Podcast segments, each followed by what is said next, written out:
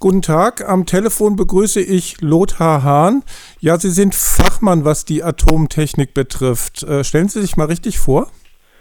Ja, ich bin Physiker und äh, war die letzten acht Jahre äh, Geschäftsführer der Gesellschaft für Reaktorsicherheit. Außerdem war ich zehn Jahre Mitglied der Reaktorsicherheitskommission, davon drei Jahre ihr Vorsitzender. Das heißt, Sie kennen sich aus, Sie kennen sich auch aus mit Atomkraftwerken. Jetzt hatten wir in Japan ein Erdbeben, ein schweres Erdbeben, sogar ungewöhnlich schwer. Ähm, und in der Presse ist bekannt geworden, da haben auch einige Atomkraftwerke Schäden genommen. Was genau ist passiert? Können Sie das sagen oder wissen Sie auch nicht mehr? Also nach dem, was wir wissen, ähm, sind einige äh, Atomkraftwerke ab, automatisch abgeschaltet worden. Das ist eine Routinesache. Ähm, aber dann äh, geht es ja weiter. Nach der Abschaltung muss ja bei den Kernkraftwerken die Nachwärme abgeführt werden, die nicht abgeschaltet werden kann. Die wird einfach weiter produziert. Dazu braucht man äh, aktive Systeme wie Pumpen. Die brauchen Strom. Und nun ist es so, dass in ein, mindestens einer Anlage der Strom ausgefallen ist und wohl auch vermutlich die Notstromdiesel nicht angesprungen sind, sodass nur noch praktisch eine Pumpe äh, zur Verfügung stand, die über ähm, Batterien gesteuert wird. Und diese Batterien äh, sind ausreichend dimensioniert oder wie sieht Nein, das aus? Die reichen natürlich nur für eine gewisse Zeit und es sieht so aus, dass diese, diese dampfgetriebene Pumpe ähm, die Nachwärme nicht vollständig abführen konnte und irgendwann auch dann versagt hat. Ich habe im Internet gelesen, es sei schon Radioaktivität ausgetreten. Wie ist das zu bewerten? Davon gehe ich aus. Äh, ich gehe davon aus, dass ähm, der Reaktorkern schon relativ, relativ früh äh, Schaden genommen hat äh, und dann wird Radioaktivität freigesetzt. Zunächst mal ins Reaktorgebäude von da aus dann über, zwar gefiltert, aber dann auch ins nach außen. Und dann kann man bereits Radioaktivität messen, Anstieg messen. Jetzt ist ja einiges schon vorgefallen. Ähm, hin, hinsichtlich von Tschernobyl war damals schon immer die Rede davon, dass, es, äh, dass wir nicht gefährdet sind. Das hat sich nachher als falsch herausgestellt. Japan ist ja noch ein Stückchen weiter weg. Macht sich das bemerkbar? Also sind wir hier sicher? Äh, relativ, ja. Also mehr als im Falle Tschernobyl. Tschernobyl ist 1500 Kilometer weg. Dieser äh, japanische Unfallort äh, knapp 10.000. Das ist schon, eine, schon ein Unterschied. Okay, also das ist ungefähr das Zehnfache. Ja. Ähm, da haben ja auch dann inzwischen schon Messwerte vorgelegen. Also 10.000 Kilometer war Tschernobyl auch nicht mehr bemerkbar. Mm, ja, es sind natürlich messtechnisch ist das noch erfassbar gewesen, aber nicht in, in Größenordnungen, die dann zu einer Gefährdung der Bevölkerung geführt hätten. Wie ist das mit der Aufklärung der Bevölkerung? Lässt sich da was sagen? Oder äh, ich meine, das ist ja auch noch zusätzlich das Erdbebengebiet, wo äh, ja Evakuierung und sowas äh, schon ein bisschen schwieriger ist. Ja, natürlich. Ich meine, das äh, aus heutiger Sicht, aus jetziger Sicht muss ich sagen, ist die Aufklärungspolitik und die Informationspolitik äh, nicht zufriedenstellend. Ähm, man hat immer wieder versucht äh, abzuwiegeln und, äh, und, und, zu verharmlosen. Ähm, das ist wirklich nicht schön, das macht die Sache nur schlimmer. Gelten äh, japanische Atomkraftwerke als weltweit sicher oder eher als unsicher? bei Tschernobyl sagt, hat man ja früher immer gesagt, das sind sowieso Schrottreaktoren, die hätte man sowieso nicht betreiben können. Sowas kann bei uns nie passieren. Ist der Vergleich mit Japan anders? Äh, ja, ich, ich hab, bin kein Freund von solchen Vergleichen. Äh, wir haben die sichersten Anlagen der Welt und die haben die schlechtesten Anlagen der Welt. Das ist mir zu pauschal. Äh, aber in der Tat, äh, Japan hat äh, nicht unbedingt einen schlechten Ruf, was Reaktorsicherheit angeht.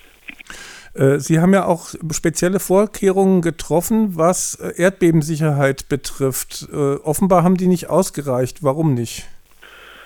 Ich meine, man muss sagen, die japanischen Kernkraftwerke haben eine höhere Auslegung oder eine stärkere Auslegung gegen Erdbeben als zum Beispiel Kernkraftwerke in Ländern, die nicht erdbebengefährdet sind. Das ist vollkommen klar.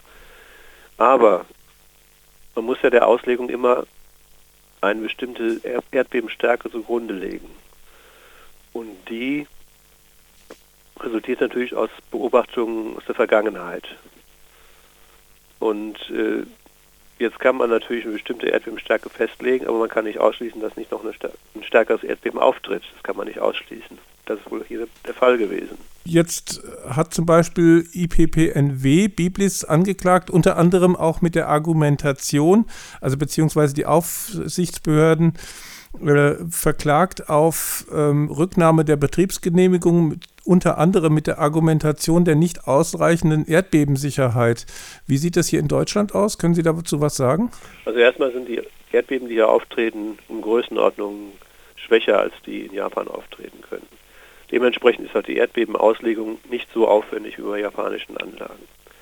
Aber man hat in Biblis zum Beispiel festgestellt, das ist schon mal schon 20 Jahre her, dass bestimmte Nachweise zur Erdbebensicherheit nicht äh, gegeben waren. Man hat es nachgefordert.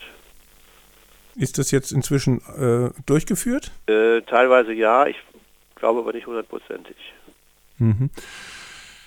Ähm, wo ist dann das Hauptrisiko bei so einem Erdbeben? So ein Atomkraftwerk wird ja durch eine Schnellabschaltung abgeschaltet. Ich habe ein Interview mit äh, der Öko-Institut Darmstadt gemacht. Da kam heraus, dass so eine Abschaltung äh, zwar relativ schnell erfolgt, aber die Nachverzerfallsleistung noch ein gewisses Problem darstellt. Das heißt, der Reaktor entwickelt noch sehr viel Wärme, die eben abgeführt werden muss, um überhaupt diesen Stillstandsprozess in äh, Gang zu setzen und äh, festzuhalten, damit es äh, nicht weiter ähm, ja, Radioaktivität erzeugt wird und Wärme erzeugt wird vor allem.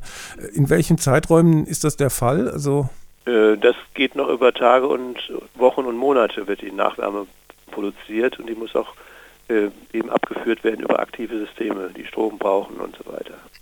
Und die beträgt eine Stunde nach, Absch nach Abschaltung äh, 7% der Reaktorleistung und nach einer Stunde 1%. Und die klingt dann sehr langsam weiter ab. Okay, also das heißt, es ist so ein E-Funktionsprozess, ja. wie man ihn von der Biologie her auch kennt. So ist es. Ähm, wie lange muss man sowas äh, kühlen und aktiv ähm, die Wärme ableiten, um äh, jetzt sicher zu sein, da passiert nichts mehr? Wochen, wenn nicht Monate. Also relativ kleine Prozentzahlen reichen da noch aus. Ja, natürlich. Wenn meine, äh, ein Reaktor der Größenordnung Biblis zum Beispiel hat äh, 1300 Megawatt elektrische Leistung, das heißt 4000 Megawatt thermische Leistung und davon ein Prozent, das sind 40 Megawatt, die abgeführt werden müssen nach einer Stunde. Das sagt mir jetzt mehr als den Hörern. Kann man dazu einen Vergleich geben? Wenn ich jetzt diesen Tauchsieder umrechnen kann, da vertue ich mich, das weiß ich nicht. Also es ist schon relativ viel. Schon eine gewaltige Menge, die abgeführt werden muss. Ändert das Ihre Sicht zur Atomkraft? Nein. Ähm, das heißt, sie sind nach wie vor ähm, ja, ein objektiv äh, Fachmann, der versucht, die Verhältnisse so darzustellen, wie sie äh, physikalisch gegeben sind. So ist es, das ist meine Aufgabe gewesen, aber ich muss natürlich dazu sagen, ähm, die Menschheit ist nicht gut beraten, wenn sie ihre Energiebedürfnisse äh, mit Risikotechnologien stillt. Wenn man sich anschaut, dass nach einem Erdbeben jetzt ähm, ja, Gaslager brennen, Erdölraffinerien brennen, dann fragt man sich, ist das der richtige Weg? Okay, das lassen wir so als Schlusswort stehen. Am Telefon war ich verbunden mit Lothar Hahn. Er ist äh, Fachmann für ähm, Nukleartechnologie.